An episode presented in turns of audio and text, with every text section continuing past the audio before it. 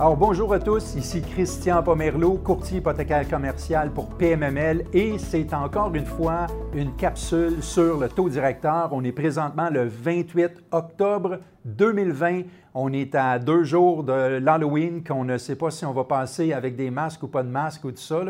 Euh, non, ça, c'est une farce. Hein.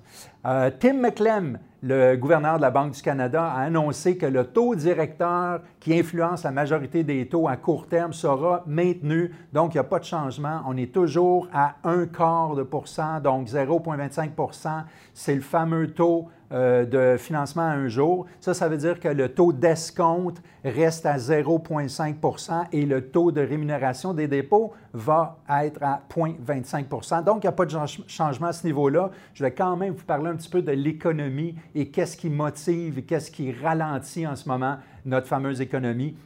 Je vous ai mentionné en juillet que les deux premiers trimestres avaient été très difficiles, euh, évidemment, mais la reprise du troisième trimestre était vraiment enclenchée puis solide. Et c'est exactement ce qu'on a vécu, une relance économique qui s'est poursuivie jusqu'au mois de septembre et puis euh, qui était très forte.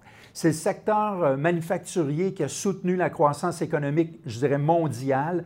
Euh, par contre, c'est déjà prévu de voir le dernier trimestre de 2020, c'est-à-dire euh, octobre, novembre, décembre, s'affaiblir à cause principalement des mesures qui ont été reprises par plusieurs gouvernements à travers le monde pour contrôler la hausse des cas de COVID.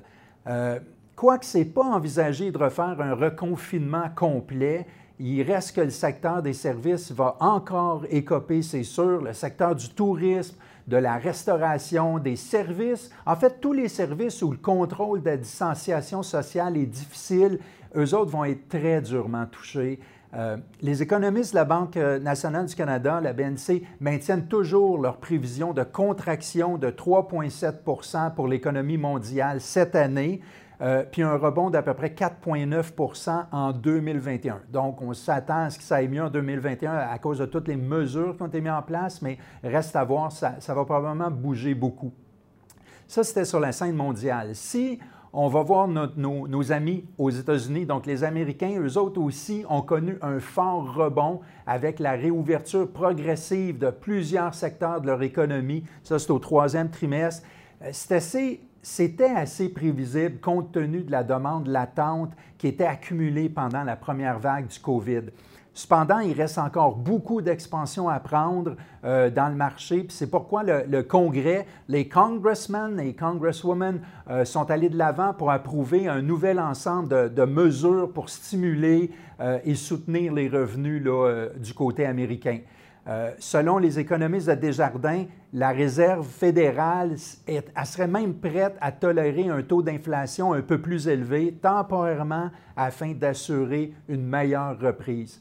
du côté américain, la contraction du produit intérieur brut réel en 2020 va être de 3,8% C'est apparemment le plus mauvais résultat depuis 1946 au Canada, de notre côté de la frontière, les programmes d'aide aux revenus ont changé beaucoup, Ils sont passés de la PCU, la prestation canadienne d'urgence, vers des programmes qui sont plus liés à l'assurance emploi. Euh, même les programmes d'aide aux entreprises ont beaucoup évolué, puis ça crée un peu d'incertitude en fait quant à la, qualification des gens pour les recevoir. Il y a un petit peu de confusion là-dedans le gouvernement fédéral, quand même, il cherche à soutenir la croissance économique avec plusieurs programmes. Mais en même temps, la contrepartie, c'est que ces programmes-là vont créer aussi un accès de faiblesse du marché du travail dans le futur. Donc, il faut faire quand même attention à ça. Euh, en général, les mesures devraient maintenir les taux obligataires relativement bas, ce qui va permettre aux, aux, différents paliers de gouvernement de continuer à dépenser afin de soutenir les ménages et les entreprises qui sont qui sont durement touchés par la pandémie.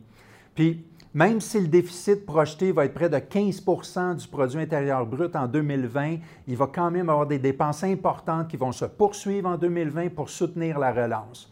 Le produit intérieur brut affiche un recul de 5,7% en 2020 puis devrait faire un rebond de 4,1% en 2021 selon les économistes de la Banque nationale. Et puis là, on vient juste de déposer une dépêche urgente sur mon bureau. Euh, ceux qui ont écouté l'émission depuis le début, vous savez que c'était là depuis le, début, donc, euh, mais quand même, je trouvais que ça faisait cool de le dire. Mais la Banque du Canada vient de faire son annonce il y a à peu près 20 minutes, 25 minutes, et puis eux autres, ils s'attendent à un repli de 5,5% en 2020 avec une reprise en dents de scie euh, puisque la demande intérieure est influencée en fait par le virus qui est je ne sais pas si vous en avez entendu parler, l'histoire du virus, et puis euh, surtout la confiance des consommateurs. Fait que l'inflation de septembre euh, était de 0,5% surtout à cause des prix très bas de l'énergie. le pétrole étant présentement à peu près 30% plus bas que ce qui affichait en pré-COVID. Alors ça, c'est ce qui a affecté un peu euh, ce qui se passe en ce moment au Canada. Au Québec, on ne va pas apprendre rien de différent là, pour le Québec. La crise sanitaire actuelle affecte grandement euh, la croissance économique, principalement dans les régions urbaines. Et puis, euh, l'une des industries les plus importantes pour nous autres, c'est l'aérospatiale. Ça a été foudroyé, puis ça va prendre quand même beaucoup de temps pour cette industrie-là de se relever. Et Selon le point de vue économique de Desjardins, la ville de Montréal puis les grandes villes avoisinantes ont quand même bien tenu le choc, surtout parce que la structure économique a, pu faciliter finalement le, télétravail et plusieurs entreprises ont pu quand même s'adapter rapidement, mais cette adaptation-là est définitivement totalement inégale selon les régions euh, géographiques, puis définitivement selon les industries. On en a parlé en début de capsule. Une bonne nouvelle pour le Québec, entre autres, c'est que la situation de l'emploi s'améliore. On a même enregistré une création de 378 200 postes en septembre. La grande question de l'heure, c'est quelle durée va prendre les mesures sanitaires? Ça va durer combien de temps tout ça? Des mesures assez contraignantes, puis aussi bien, la situation des zones rouges. Le marché de l'immobilier, qui nous touche un peu plus, Bien, premièrement, je veux parler du marché immobilier commercial pur, c'est-à-dire celui qui est non résidentiel, qui a été touché durement depuis l'arrivée de la pandémie. Euh, pourtant, c'est un marché qui avait le vent dans les voiles depuis plusieurs années grâce à la vigueur de l'économie euh, du Québec, puis aussi du positionnement de Montréal comme ville à privilégier. Euh, aujourd'hui, les centres commerciaux sont lourdement affectés. Ils sont, ils sont, euh, certains sont fantômes. Euh, les immeubles de bureaux ressentent les effets du télétravail à grande échelle. Le secteur qui est le moins touché dans ce domaine-là, c'est définitivement l'industriel qui y voit encore une stabilité. Du côté de l'immobilier résidentiel et multilogement, il y a encore beaucoup de mouvements. Les refinancements sont au plafond, euh, les ventes sont solides, les investisseurs aguerris sont toujours en recherche, les bons immeubles qui sont offerts à juste prix, ils trouvent tout le temps de multiples preneurs très rapidement, que ça bouge beaucoup. Tous les intervenants de l'industrie immobilière sont presque tous débordés. Les délais dans les banques sont très importants. Euh, les notaires en ont plus qu'ils peuvent en prendre, les évaluateurs, les firmes environnementales aussi la super bonne nouvelle, c'est que la SCHL s'est beaucoup rattrapée, et euh, puis les délais ont été très, très réduits. Alors, il faut surfer sur cette vague-là. Fait qu'investisseurs, lâchez-vous lousse. Nous autres, chez PMML, on est là pour vous servir, pour répondre à vos questions, pour vous donner des capsules éducatives, euh, pour euh, pouvoir faire vos financements, puis aussi faire vos transactions immobilières. On est là pour vous. On a une belle équipe derrière moi, puis je dirais derrière et de côté maintenant, ça n'arrête pas de grossir, justement pour vous servir.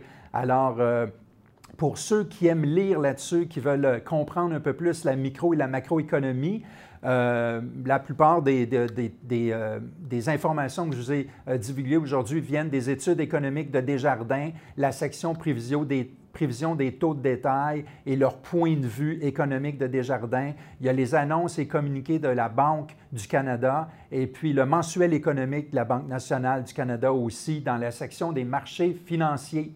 Alors, encore une fois, c'est Christian Pomerleau. Je suis courtier hypothécaire commercial pour PMML. Je suis spécialisé en financement multilogement et commercial et je peux être joint au christian.pomerleau.pmml.ca. Je vous souhaite une super semaine.